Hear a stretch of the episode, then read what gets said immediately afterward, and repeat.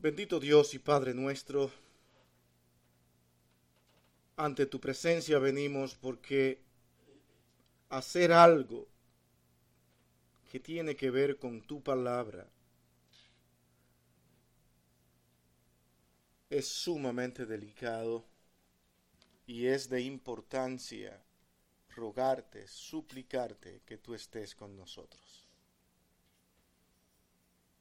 Gracias Señor por la congregación, por tu pueblo reunido aquí. Esto no es algo que ocurre por casualidad.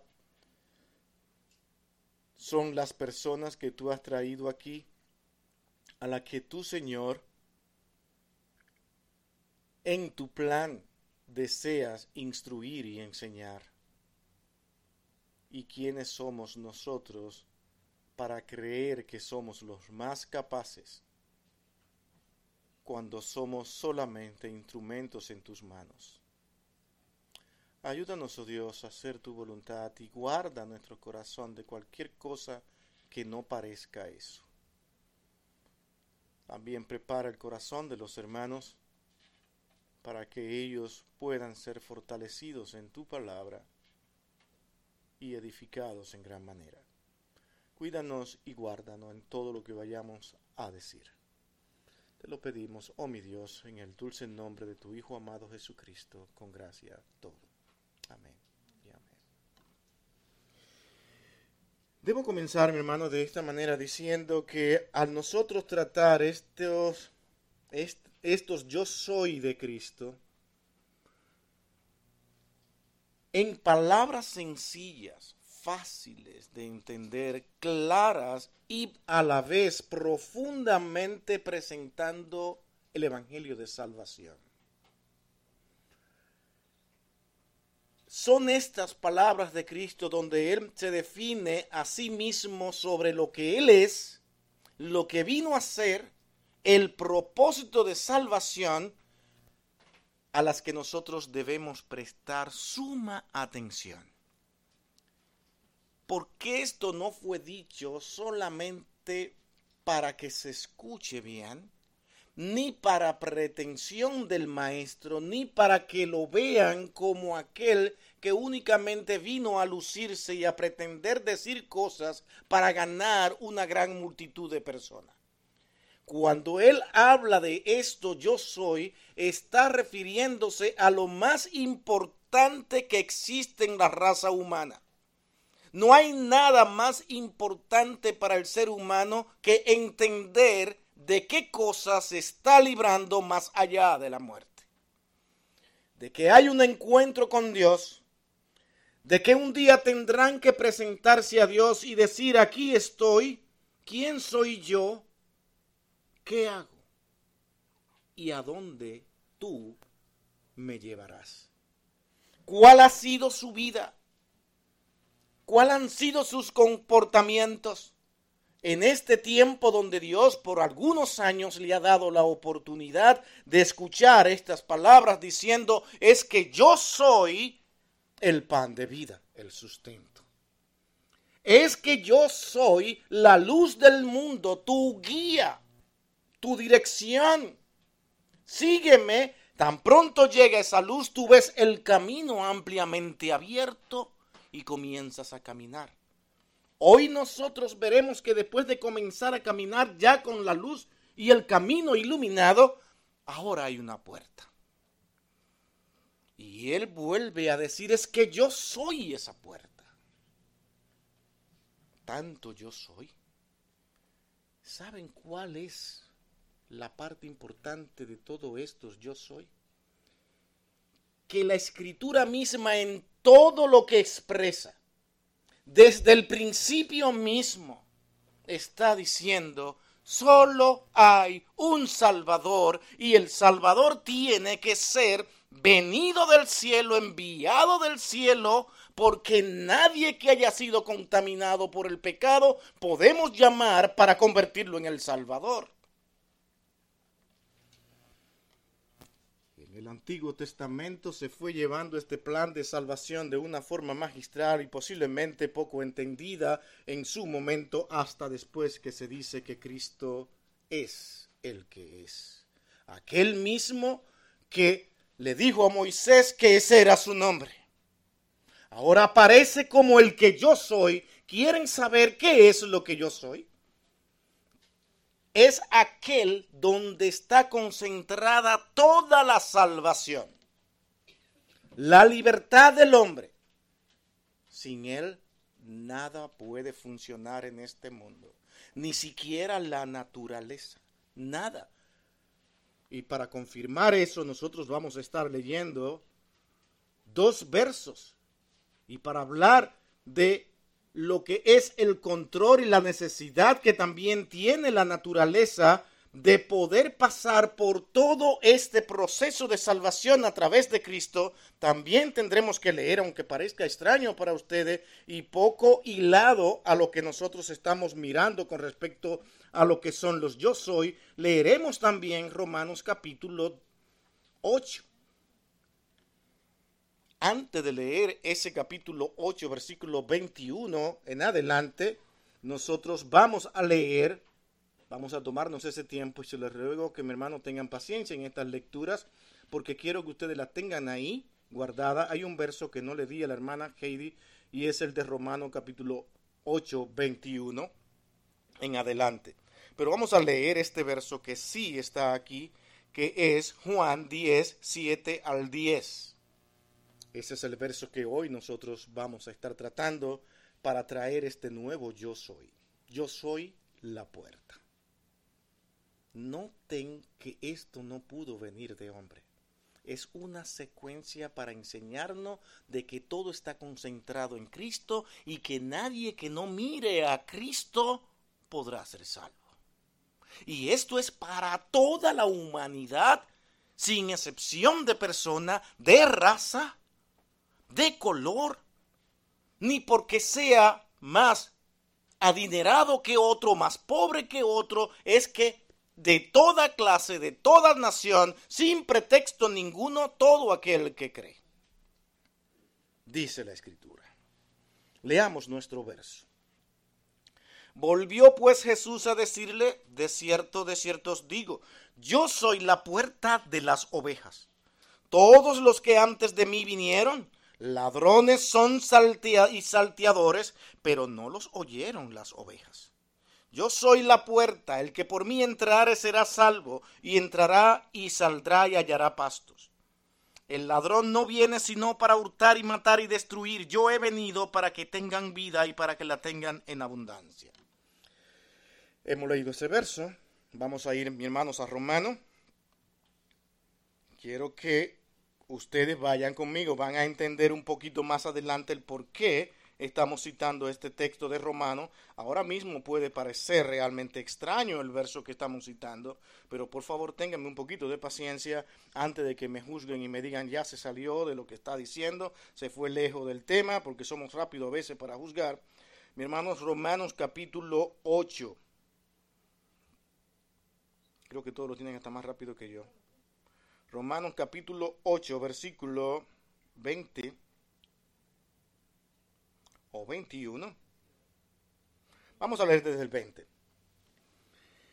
Porque la creación, ah, ya le dañé el problema a Heidi. ¿Se fijan? Porque ya lo está colocando en la pantalla. Vamos a leer desde el 20.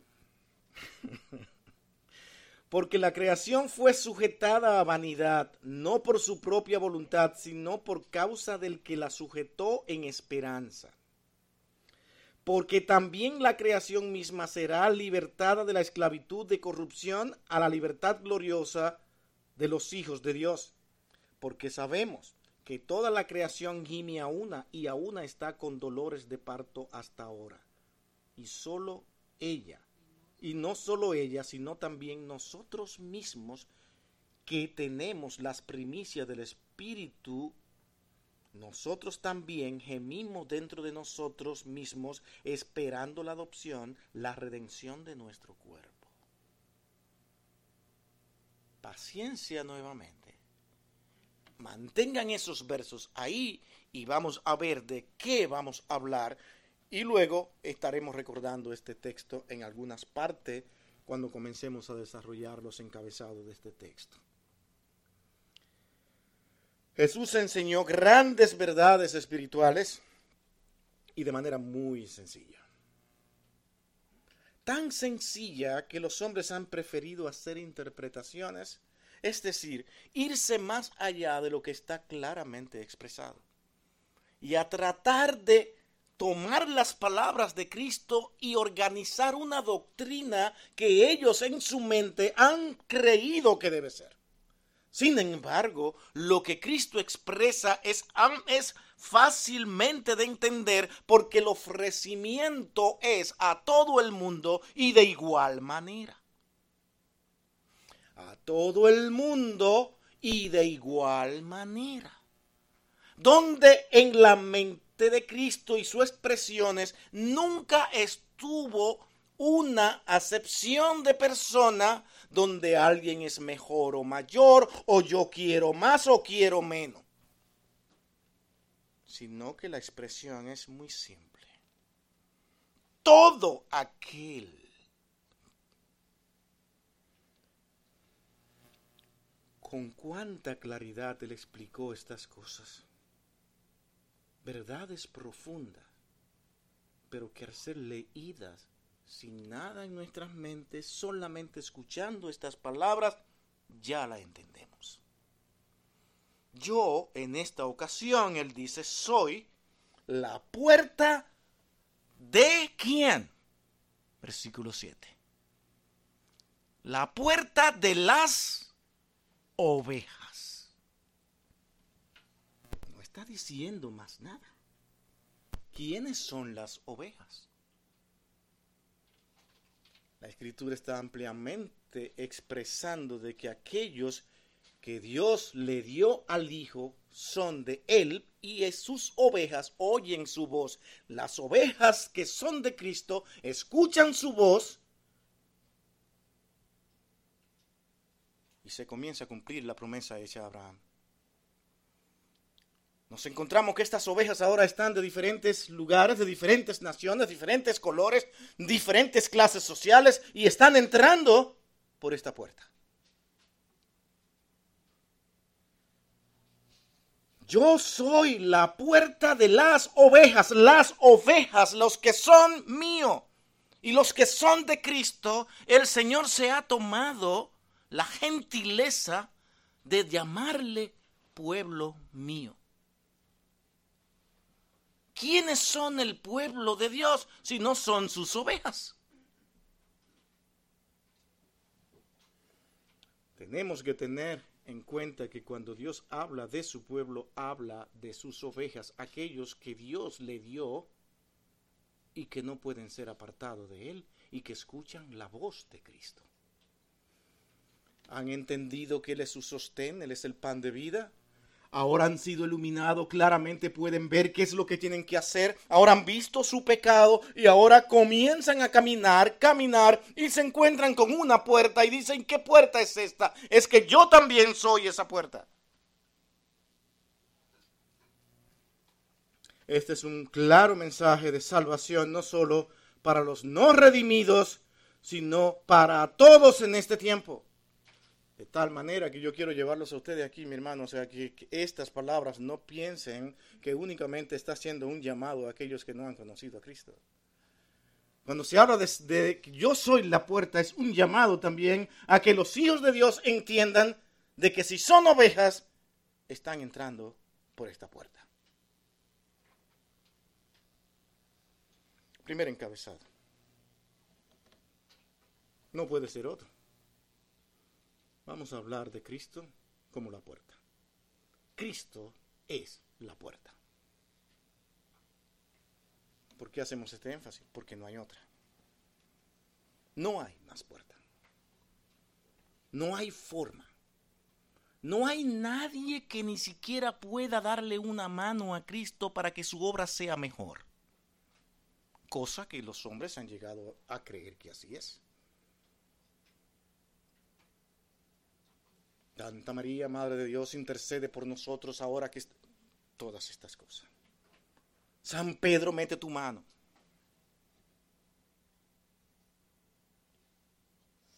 ¿No le están restando poder a este Evangelio? Donde Él dice, es que yo soy la puerta.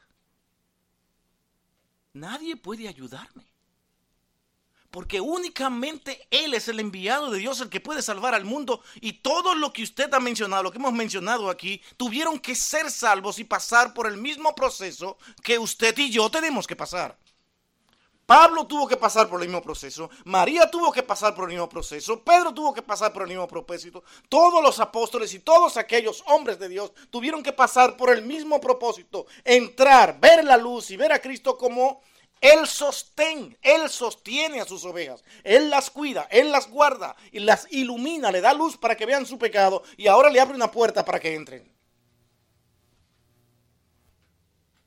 Solamente Él.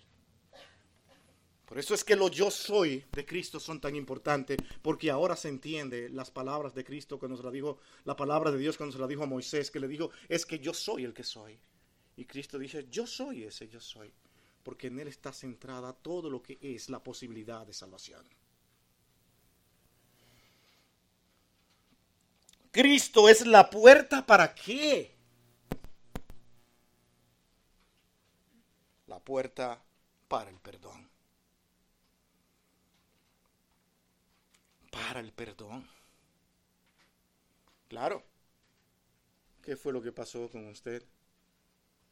Que cuando Cristo le ilumina, le da luz, como vimos la semana pasada, usted comienza a ver cuál es su condición.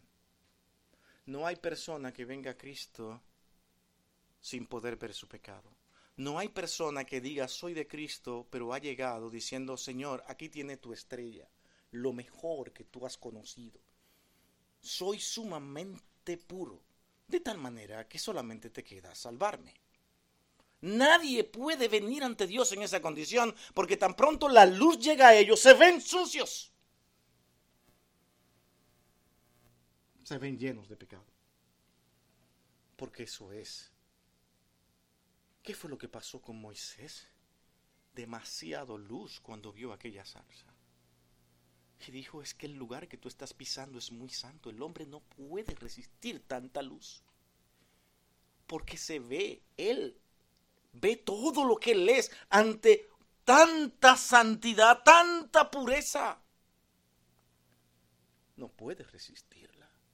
Y cuando lo ve, aún él haya creído que es bueno, ahora cuando es iluminado se da cuenta de que está totalmente sucio.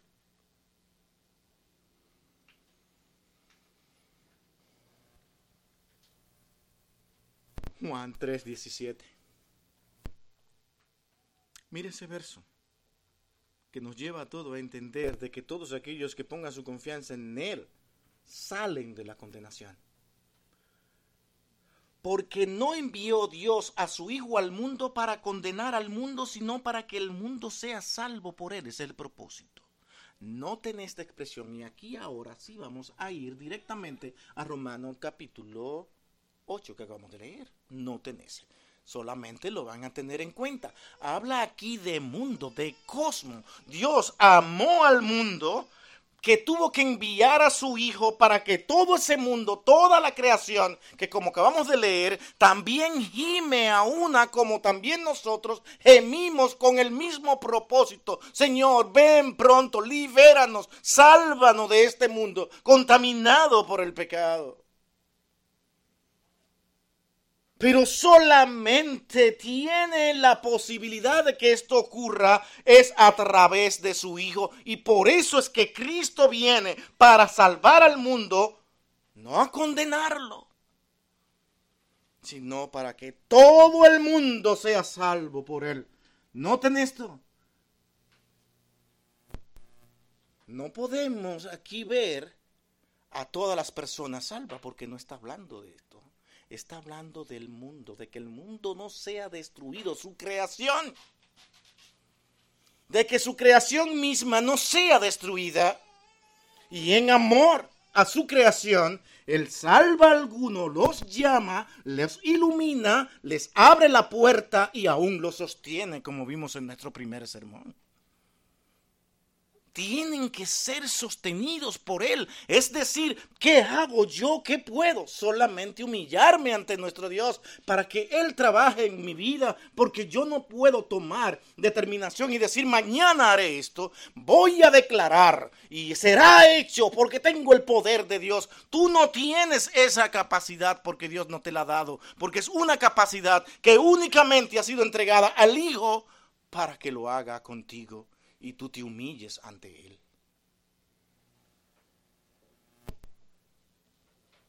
Estamos echando a Cristo por debajo. Y mi hermano, y mucho me temo que lo que más daño están haciendo a esto yo soy de Cristo es la misma iglesia. Es como si estuvieran diciéndole a Cristo, no pienso como tú, no creo como tú. Yo sé que eres muy bueno, pero no. Hay otras cosas en las que yo creo que debo actuar y poner mis capacidades a funcionar. Lo siento mucho por ti. La iglesia misma. Claro que ellos no te van a decir que eso es verdad, porque ellos no creen que es así. Pero cuando comienzan a actuar y las cosas que proponen están enfrentando directamente al yo soy de la escritura. Aquel que hizo una promesa con Abraham de salvar naciones y hacerlo únicamente a través del Mesías. Un Mesías que tuvo que ser prometido tan pronto el hombre peca en Génesis 3.15. Inmediatamente. ¿Qué estamos creyendo? ¿Cómo nos estamos enfrentando a una obra organizada desde antes de la eternidad para yo pensar y creer lo que yo creo porque mis emociones me traicionan?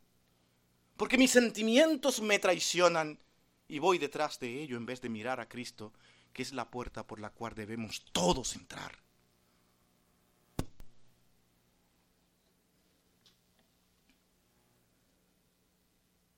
Romanos 5.1 todos los que confían en Él, todos son aquellos que terminan siendo justificados.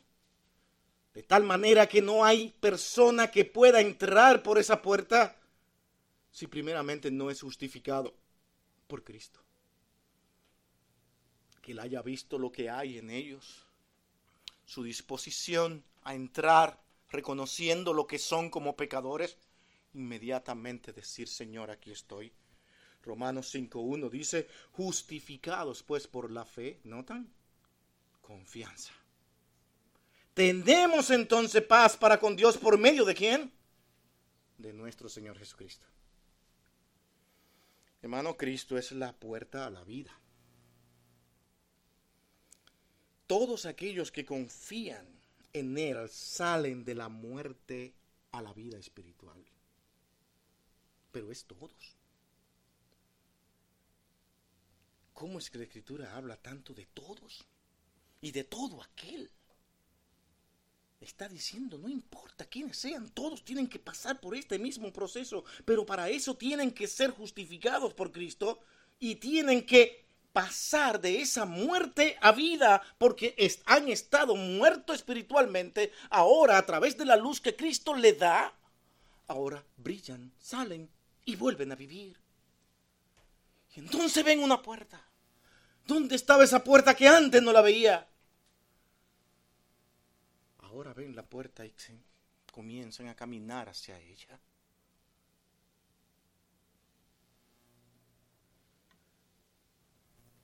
Efesios 2.1. Y Él os dio vida a vosotros cuando estabais muertos en vuestros delitos y pecados. Interesante.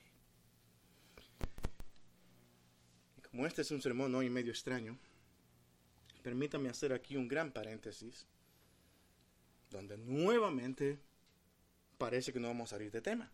Ya vieron que no nos salimos de temas al leer Romanos capítulo 8. Ahora vamos a ver otras cosas más aquí. Noten cómo este verso habla aquí de aquellos que salen de esa muerte espiritual para vida y quién es el que produce esa vida. En este verso que hemos leído, ¿qué es lo que nos dice la Escritura acerca de quién es que produce esta vida? Noten. Y Él es, y Él os dio vida a vosotros. ¿De quién está hablando? De Cristo, ¿verdad? Él es el que nos dio vida. Amén. Y eso lo hace qué? Lo hace ser Dios. Ahora bien, esto no puede ser admitido por muchos. Y esto no es de ahora, esto ha sido por mucho tiempo atrás, donde se tomaban las mismas escrituras que los apóstoles habían escrito, las escrituras que los profetas del Antiguo Testamento habían escrito, y ellos hacían un manuscrito, pero colocaban en el manuscrito lo que a ellos más le convenía. Descalificar a Cristo porque Él no puede ser Dios.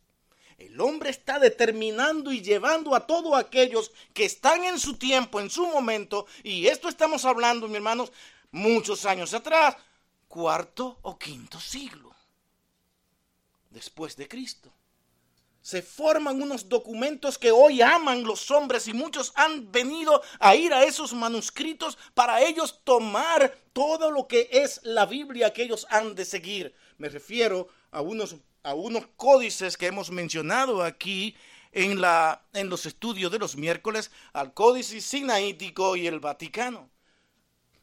Textos amados por las traducciones que tenemos hoy como la Reina Valera, perdón, perdón, esa no es, como son la de los testigos de Jehová, como son la nueva versión internacional, entre otras, muchas de las que hoy usted está leyendo como versiones llegan directamente de estos códices vaticano y sinaítico.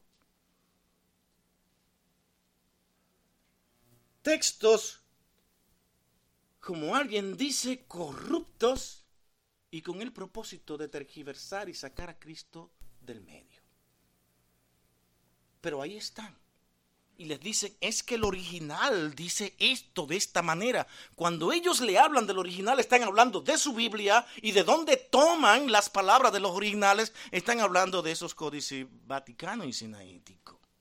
Dos códices que contradicen lo que es el códice mayoritario o los textos mayoritarios de las escrituras que son prácticamente cinco mil y pico de manuscritos que tenemos hoy en día.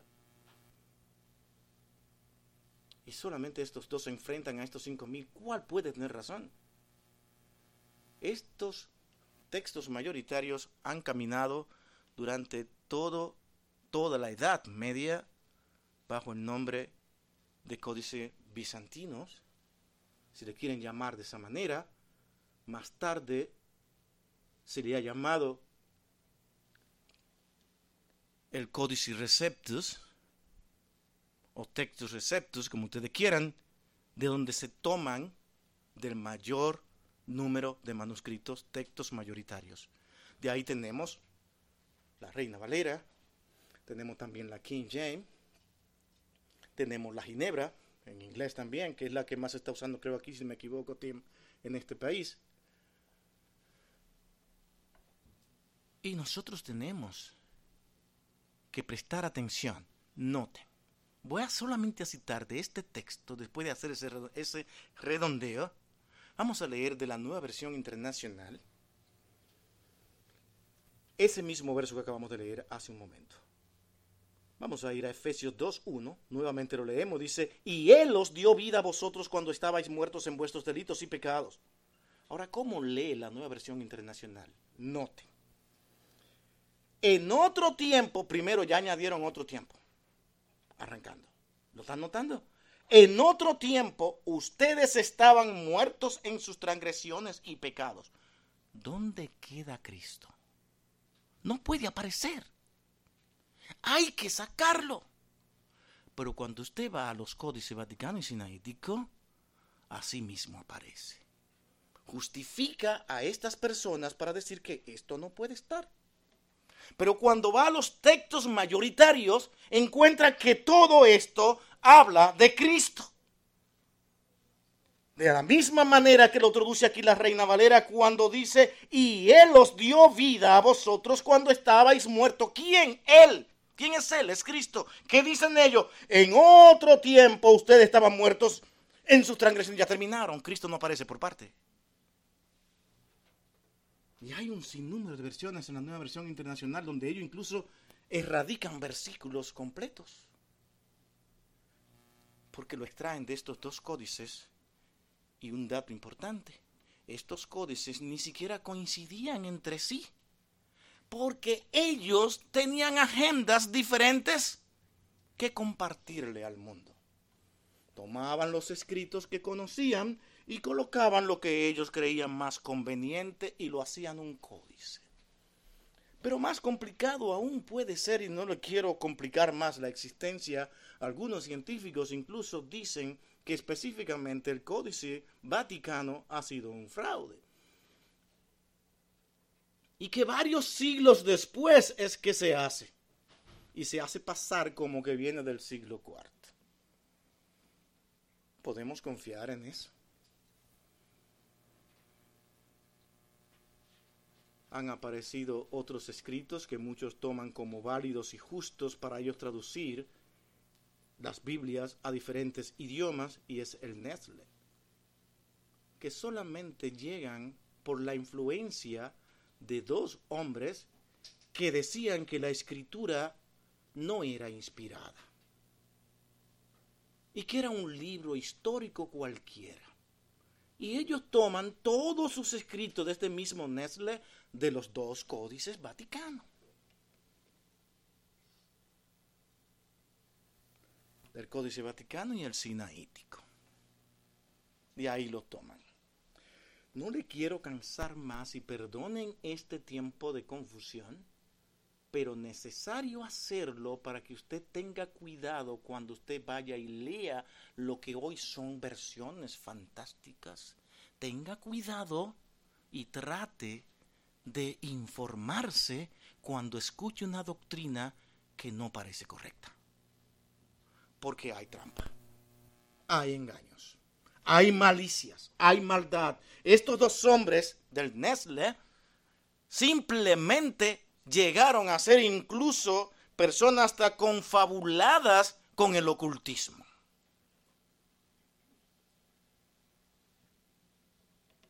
Pero llegaron a ser grandes predicadores la cosa no es nueva.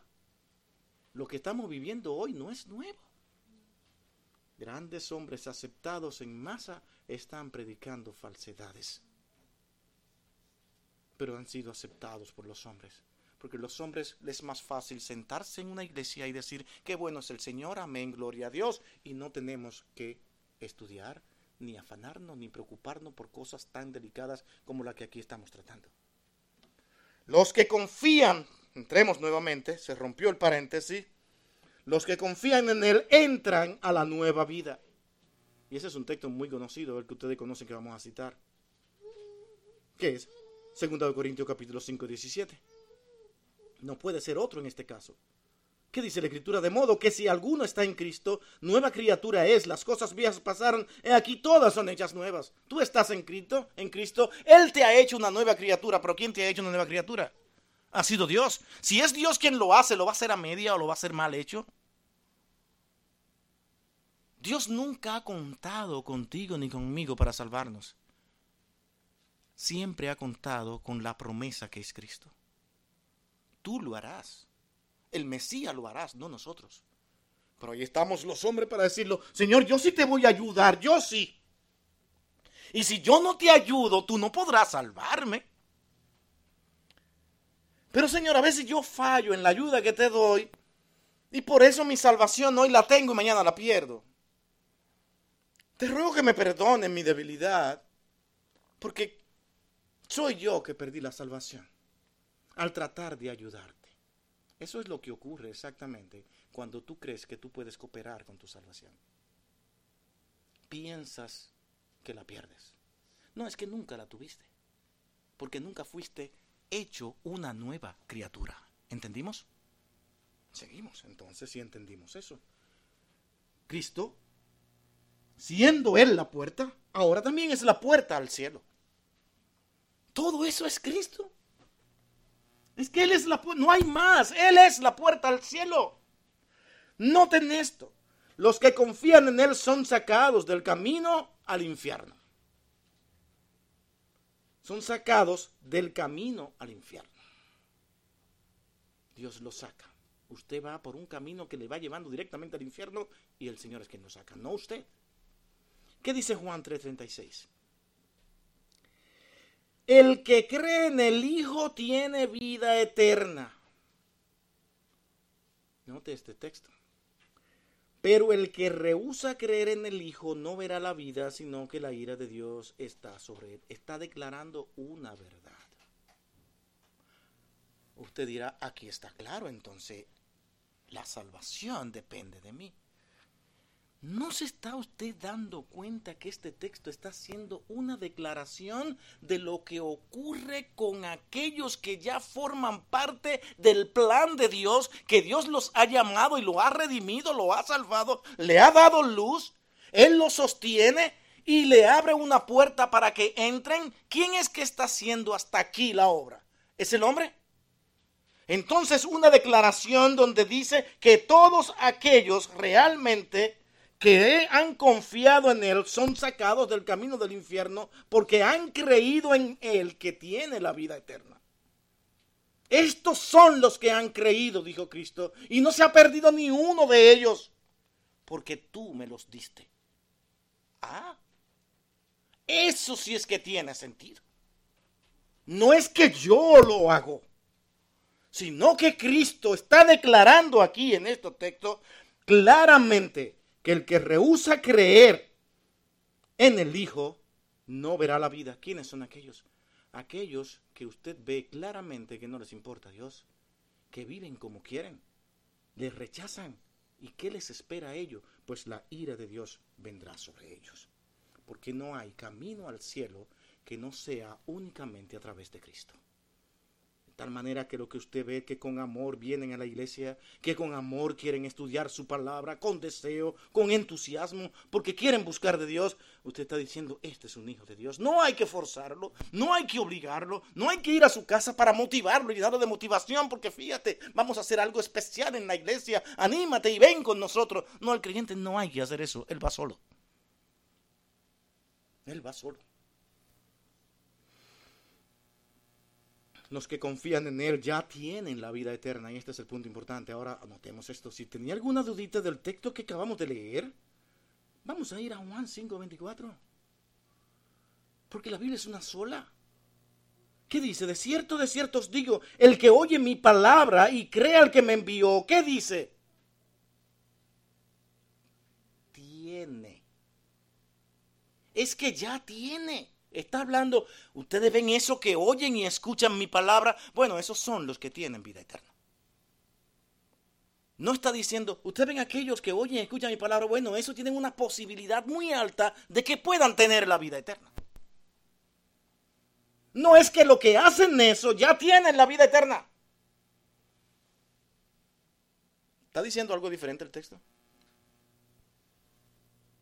Y dice, y no vendrá a condenación, más han pasado de muerte a vida.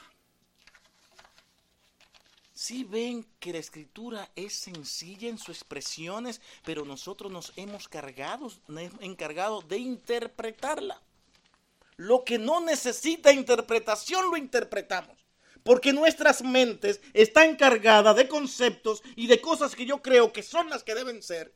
Me cargo con eso y ya no puedo ver la verdad.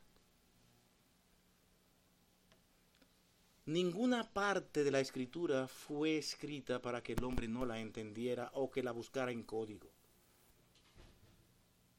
sino que fue escrita para que todo aquel que la escuchara la entendiera inmediatamente. Pero nos han llenado de tantas enseñanzas y tantas doctrinas y tantas cosas confusas que hoy estamos perdidos y ya no sabemos en qué creer ni qué confiar cuando la palabra de Dios es fácil. Por eso, mi hermano, póngale atención a esto yo soy, porque esto es el centro de toda la escritura. ¿Quién es mi Salvador? ¿Cómo es que Él salva ¿A quién salva y por qué salva? Mi pregunta en este primer encabezado debe ser, mi hermano, mi amigo, ¿ha entrado usted en la vida eterna? ¿Qué está pasando? La vida eterna es dada en el presente. Primera de Juan 5:12. Noten a ver si esto es así o no. Primera de Juan 5:12 que nos dice, el que tiene al Hijo tiene la vida. Sencillo. No está, no está complicándole nada, solamente lo está diciendo. El que no tiene al Hijo de Dios, bueno, pues no tiene la vida. ¿Está difícil de entender? ¿Está difícil de entender eso? No. Simplemente lo está declarando. Pero noten una parte importante. Es que la tiene en tiempo presente. No es que la tendrá. O que cuidado con ella, porque hoy la tienes y mañana no. La declaración aquí de quien tiene autoridad es que nos está diciendo que ya una vez tú tienes al Hijo, ya tú tienes la vida. Ahora yo necesito que me digan en qué lugar me enseña que el que me la dio me la quita.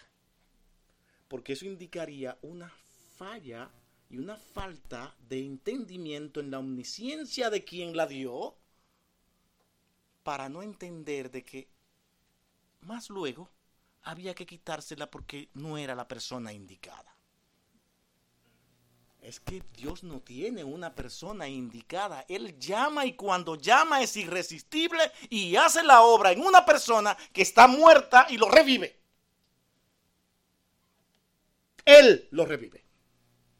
Yo no me revivo a mí mismo, ningún muerto se puede revivir a sí mismo.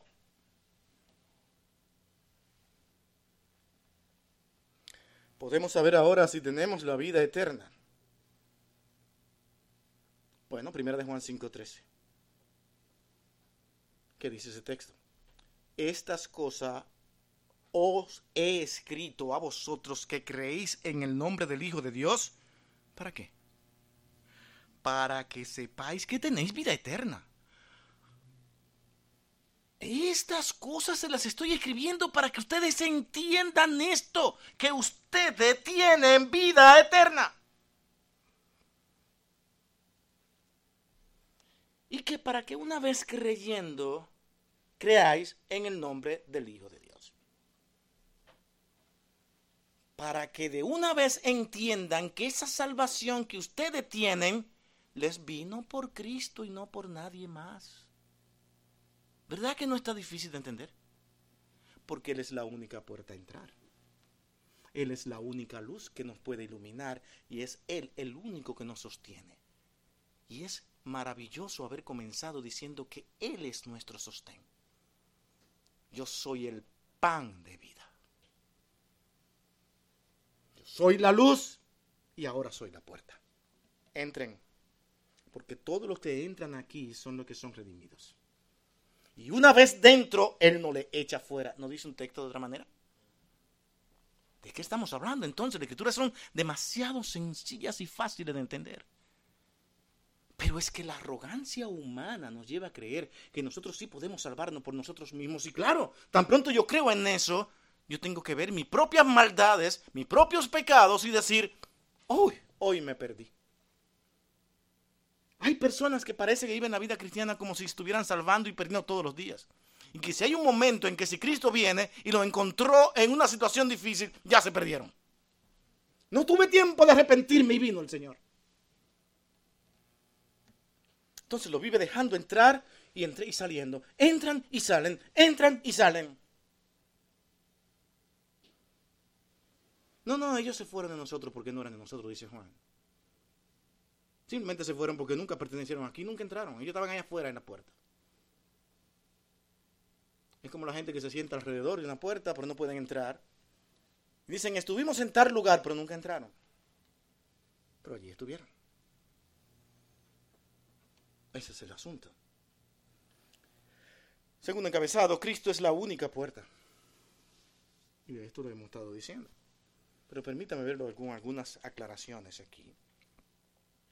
En ese versículo 8 nos ayuda a entender esto. Y veanlo. Todos los que antes de mí vinieron, ladrones son y salteadores. Pero no tengo un detalle importante. Esos ladrones y salteadores que vinieron, mis ovejas no lo oyeron. ¿Sí me están entendiendo? No lo oyeron, estaban en un lugar de protección. Ya habían entrado.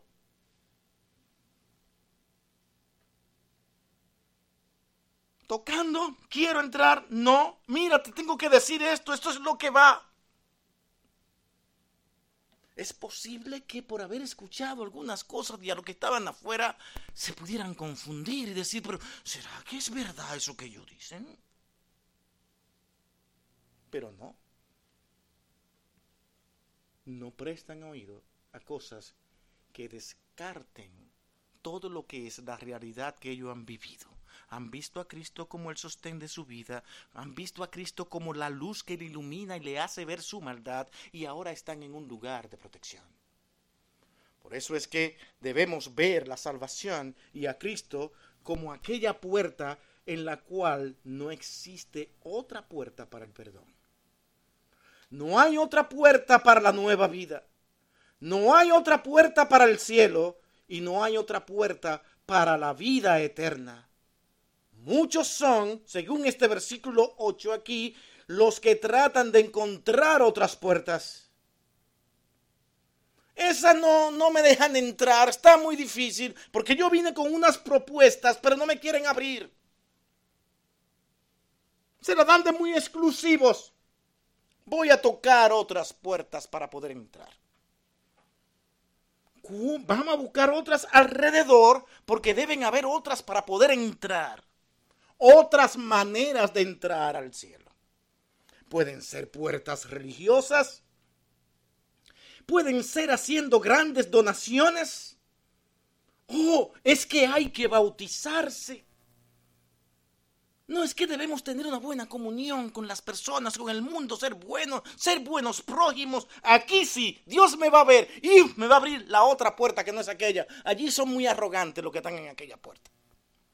Hay otras.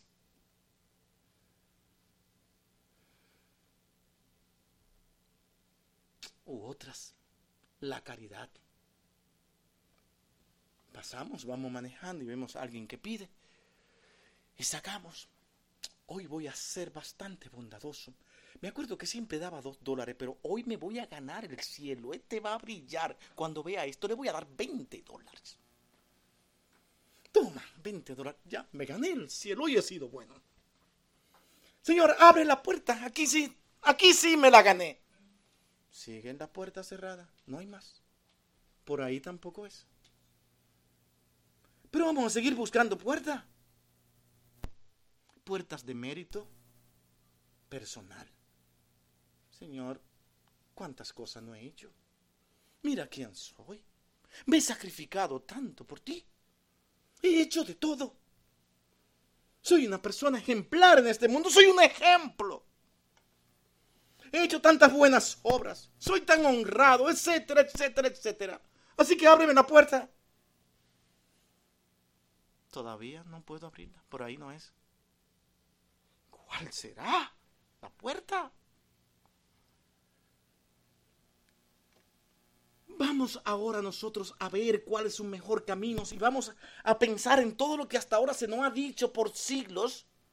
Hay un Nuevo Testamento escrito ahí que me hablan de un Mesías. Que me hablan de Cristo resucitado. Pero no es que yo creo que ese no es el camino. Posiblemente Él no es quien me va a dejar entrar. Vamos entonces a hacer unas nuevas maneras de adoración a Dios, a mi manera, a mi antojo. Vamos a decir que alguien me iluminó y que vino y que me trajo un mensaje. Y luego eso lo vamos a impartir al mundo. Soy un nuevo profeta a quien se le ha dicho la verdad, pero este nuevo profeta contradice todo lo que ya está escrito. Ahora tratan de entrar y forman sectas con falsos cristos. Y es aquí donde dice,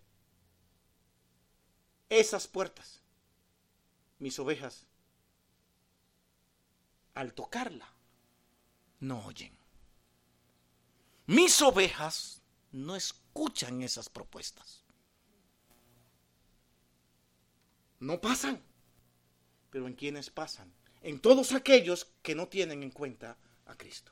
Y que incluso buscan la manera de descalificar a Cristo, como vimos en estos códices, que no es cosa nueva. De descalificar totalmente a Cristo como Dios, entre otras muchas cosas más que aparecen en estos códices como sospechosas. Esto es interesante. Esta puerta se abre para todos aquellos que han sido llamados por Dios a entrar y que ahora desean. Cristo lo ha llamado, ahora nace en ellos un deseo profundo de entrar al recibir la vida que le hace ver su pecado. Señor, aquí estoy, soy un pecador. Yo no puedo hacer nada por mí mismo. ¿Quién soy yo para que tú me perdones? Solamente estoy aquí frente a esta puerta para que tú, Señor, escuchen mis plegarias, pero yo sé, yo sé que yo no merezco entrar. Y en ese momento cuando Él da la puerta para irse, porque piensa y cree que no puede entrar, el Señor le abre la puerta porque ve a una persona que ahora sí ha entendido cuál es su condición. Eso es lo que Dios quiere que nunca te creas bueno, nunca te creas el mejor, sino aquel que solamente por la misericordia y la gracia de Dios tú puedes ser salvo.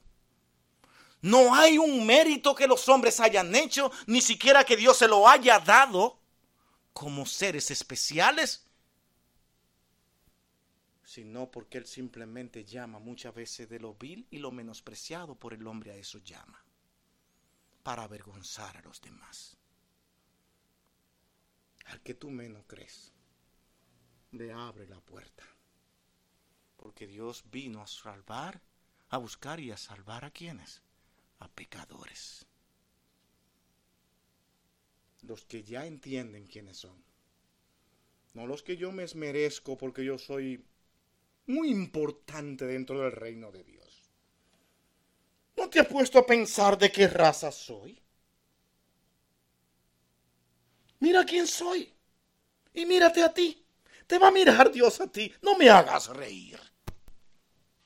¿Has visto mi historia dentro de los planes de Dios? Diría un judío. Es que ese Mesías ni siquiera es. No, bye. Necesitamos otro que se acomode más a nuestras condiciones y nuestros requisitos.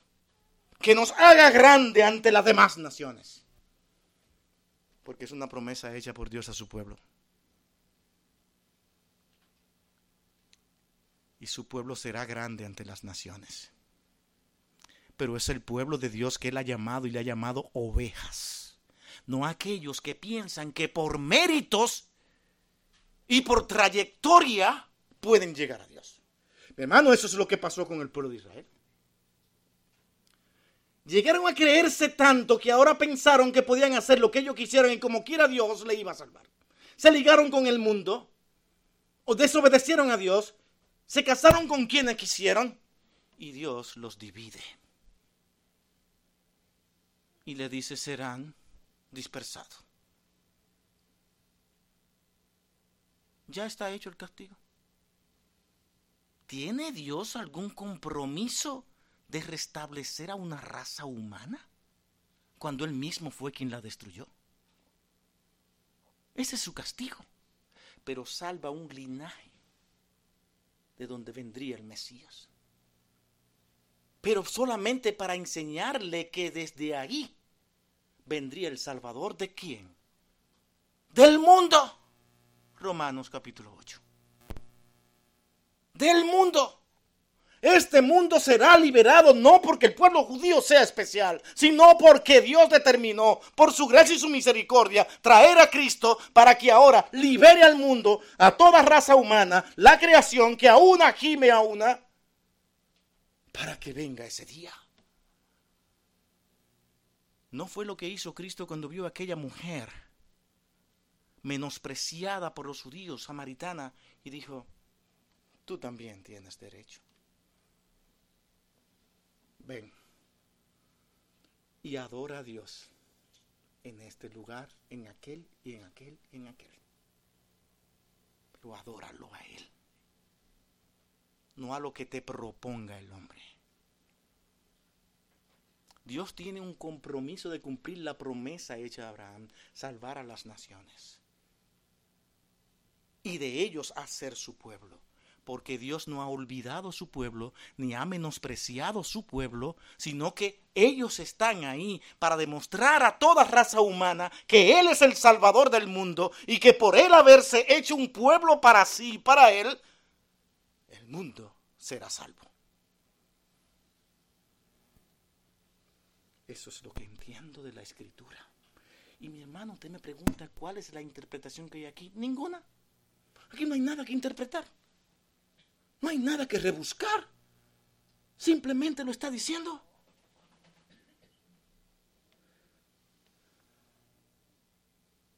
Noten este último encabezado ahora. Cristo es la puerta para todos los que creen. Pero es para todo. No dice en versículo 9, el que por mí entrare. ¿Cómo le había sonado esto a un judío? Ahí viene. Nos está descalificando no nos está dando la importancia que tenemos nosotros. Está invitando a todo aquel, a todo el que venga y ahora nos desalojen y nos pongan como que no somos nada. Hay que matarlo. No querían más nada fueron capaces incluso de cambiarlo por el más de los criminales, el mayor de los criminales, porque era tanto su rencor, su odio, porque se sentían ofendidos, porque sentían que lo estaban echando a la basura. Y mi hermano, cosas, no hay cosa más difícil para un ser humano que, que sienta que lo están echando al menos. Y así se sentían ellos cuando Cristo dijo estas palabras. Todo aquel que por mí entrare, este será salvo. Y la invitación es a todo. Y esta es otra manera de decir todo para todo aquel que cree.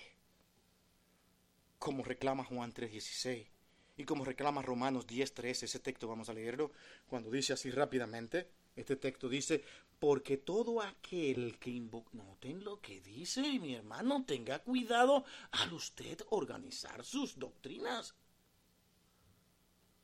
Porque todo aquel que invocar el nombre del Señor, ese es el que será salvo. No hay otra manera. No hay otra forma. Está totalmente cancelado cualquier otro proceso o todo lo que el hombre haya creído. Solamente hay lecciones dadas por Dios a los hombres lecciones de desobediencia que ustedes deben mirar para no hacer lo mismo que otros hicieron, para venir entonces ahora, venir a la luz, seguir el camino y únicamente entrar por la puerta que es Cristo, porque no hay otra manera de ser salvo y está hecha para todo aquel que cree en el nombre del Señor Jesús. No interesa si usted es musulmán, si usted sea lo que sea, si usted no acepta a Cristo, no entra, no hay puerta.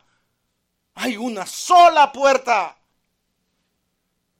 Sí, revuélquese, moléstese si me está oyendo a través de estas redes, pero un día se dará cuenta de que en verdad no había otra puerta. No hay más puerta, ni privilegios tampoco porque Dios no hace excepción de personas. Se abre para el que sabe que es pecador, no para el que cree que no lo es. Y esto lo venimos diciendo desde hace un momentito. Si lo queremos confirmar con un verso bíblico, vamos a Romanos 3:23. Un verso conocido. Fíjese que estamos citando versos que usted constantemente cita para dárselo a alguien que no ha conocido a Cristo. Dice, por cuanto todos pecaron y están destituidos de la gloria de Dios. ¿Quiénes son los que, están pecado, los que han pecado? Todos, ¿verdad? Ahora, Romanos 8, Romanos 5, 8, otro pasaje conocido, ¿qué nos dice? Después de haber leído el 3.23. Más Dios muestra su amor para con nosotros, en que siendo nosotros aún pecadores, ¿qué dice? Cristo fue el que murió por nosotros. Y está hablando de manera general para toda raza humana, incluyéndonos a usted y a mí. Esta puerta se abre para todas las razas. ¿Hay un texto que nos diga eso? Es una puerta abierta para todas las razas, donde todos los que entren, ¿qué es lo que hemos visto? Son sus ovejas. ¿Y quiénes son sus ovejas? El pueblo de Dios. ¿Estamos? Pero estas ovejas que son el pueblo de Dios, un pueblo que Dios no ha olvidado, como dice Romanos capítulo 11. ¿Qué dice? Romanos 10, 12. Romanos 10, 12. Las hermanas están luchando con los versos aquí. Olvídense de ello, véanme a mí, aquí. Wow, qué importante soy yo hoy, ¿no? Sí, que véanme a mí, aquí, aquí, aquí, olvídense. ¿Qué dice Romanos 10, 11? Noten.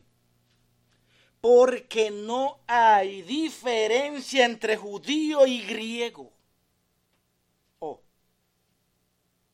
¿Qué pasó? ¿Qué sucedió? ¿Qué es esto? No, no, aquí puede haber algo malo. Aquí hay cosas que no estoy entendiendo. No, es que dice aquí, Pablo, mi hermano, hay un asunto que ustedes no están entendiendo todavía. Y puedo entender la razón de por la que no lo entienden. Hay muchas cosas por tradiciones, por creencias, porque no entendieron todo lo que estaba pasando hasta que vino Cristo. Permítanme explicarle ahora lo que sucede con Cristo. Sí les va a doler a muchos. Porque tal vez tenía un concepto de grandeza muy grande. Tenía un concepto de lo que Dios iba a hacer con usted, de pueblo judío, de una manera muy especial. Pero déjenme explicarle algo, por favor, este evangelio es mucho más grande de lo que ustedes puedan verlo. Este evangelio va más allá de lo que ustedes están mirando. Ustedes ya dejaron de ser el ejemplo, no pudieron serlo. Dios lo puso en medio de las naciones, ¿se acuerdan? Y ustedes lo hicieron mal, no hicieron nada. Ahora se está demostrando que únicamente a través de Cristo, que es la puerta, es que ahora ocurre algo extraordinario que sí va a funcionar. El pueblo de Israel no funcionó en el plan de salvación para las demás naciones. Pero Cristo sí funcionó en el plan de salvación para las demás naciones, porque su sangre fue eficaz.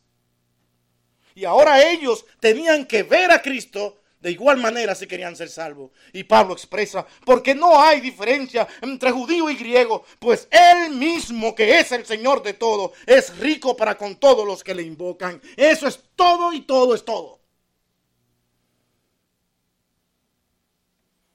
Todos. No hay excepción de persona. Vengan, entren por esta puerta, pero con la actitud correcta. Y lo que muestren la actitud correcta son aquellos que Dios ya ha iluminado. Porque han visto su pecado y se ven frente a aquella puerta maravillosa. Y dicen, no soy digno de entrar ahí. No puedo entrar ahí. He caminado, he seguido los pasos, porque he visto la luz pero ¿cómo entrar ahí? ¿Quién soy yo para entrar a un lugar tan santo? Cristo le abre la puerta y le dice, entra hijo, porque has entendido exactamente tu condición.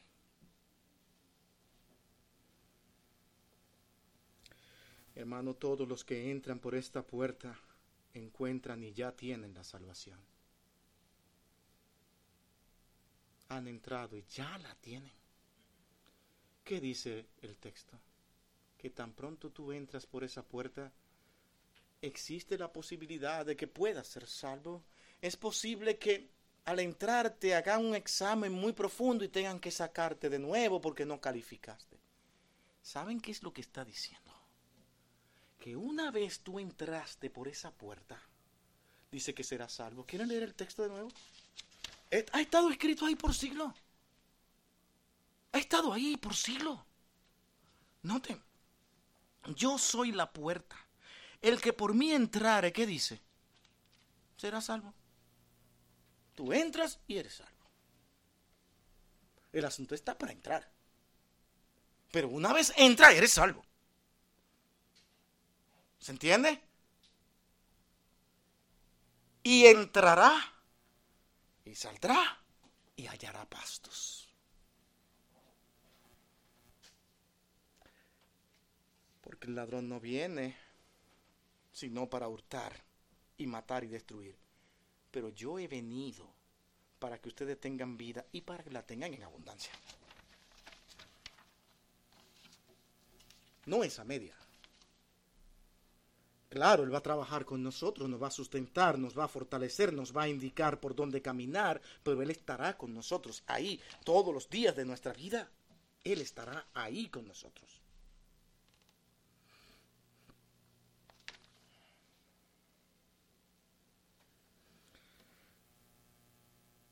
Todas las puertas, a manera de conclusión, mi hermano, todo lo que entran por esta puerta están ya en el redil. Todos los que entran por esta puerta quedan satisfechos y hallarán un pastor. quien los va a guiar. Van a encontrar qué comer. Comida sana, pura, no contaminada.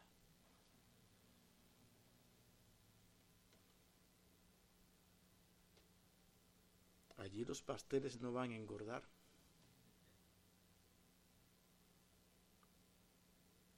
No sé por casi todo lo que predica siempre le gusta hacer como un chistecito. A veces creo que como para descansen, no se sientan tan cansados. Vamos a hacerle un chiste. Pero mi hermano, esto es una realidad. Hallarán pastos. Mi hermano, rechace todas las puertas falsas. Porque es una indicación de que usted no escucha esas voces. Y el que es oveja de Dios no escucha esas voces no importa cuánta razón parezcan tener, siguen siendo falsas. Y hay algo dentro de nosotros de nuestra renovación interna que nos dice ese no es el camino. Pero aquel que vive aceptando, ay, que eso parece bonito, esa gente está muy bien. Uy, sí, ay, sí, simplemente porque, fíjate, ellos me tratan a mí tan bien cuando yo voy con ellos. Y eso es un amor y eso es un cariño. Pero te predican falsedades. ¿Qué es el amor de Dios por todo el mundo?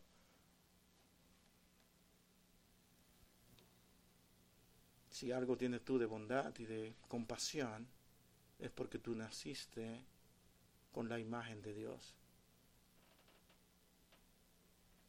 Pero la verdad sigue siendo la verdad.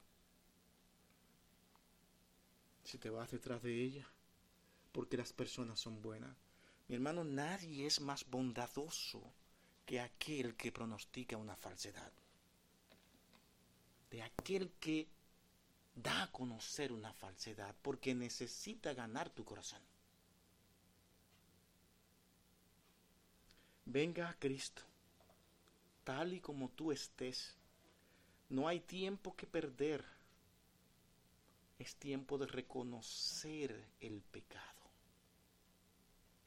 Ven a Cristo. Este es un tiempo muy corto. Los hombres viven una gran vanidad.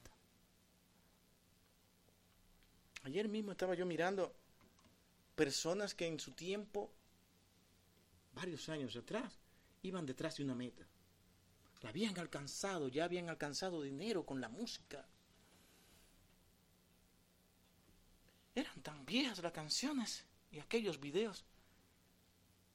Y yo dije, wow, se repite lo mismo. Fíjate, esas personas que estaban en la misma posición de lo que están hoy, que se van a llevar el mundo por delante, y no dejes que nadie te robe tus sueños, no importa, hay que seguir para adelante. Era la misma meta de aquellos que hoy ya no están. Se desaparecieron. No existen. Todo es una vanidad. Todo pasa. Pero hay un camino que cuando tú lo sigues, te va a guiar a una eternidad en paz y con pastos. Hay otra eternidad que te va a llevar a la desesperación, al dolor, al sufrimiento, también por la eternidad. ¿Cuál tú prefieres?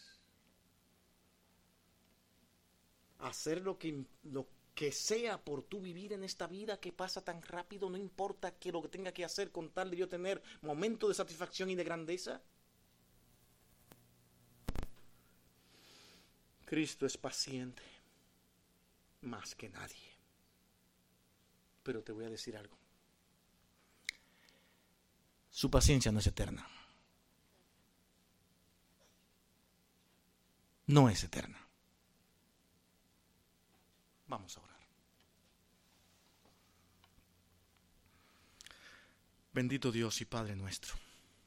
Gracias por haber hablado de tu palabra y de esta puerta que en lo más profundo de mi corazón deseo que todo lo que estemos aquí ya estemos dentro.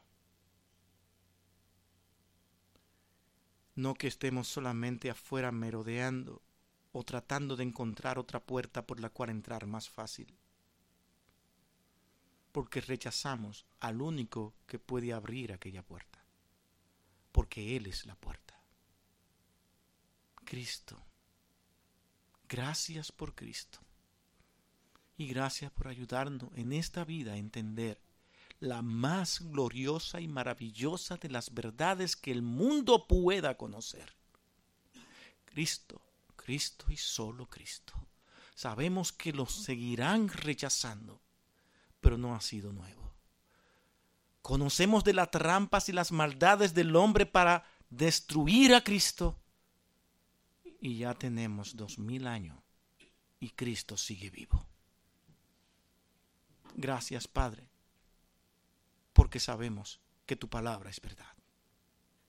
Te lo pedimos, oh Dios, todo esto en el nombre de Cristo. Amén y amén.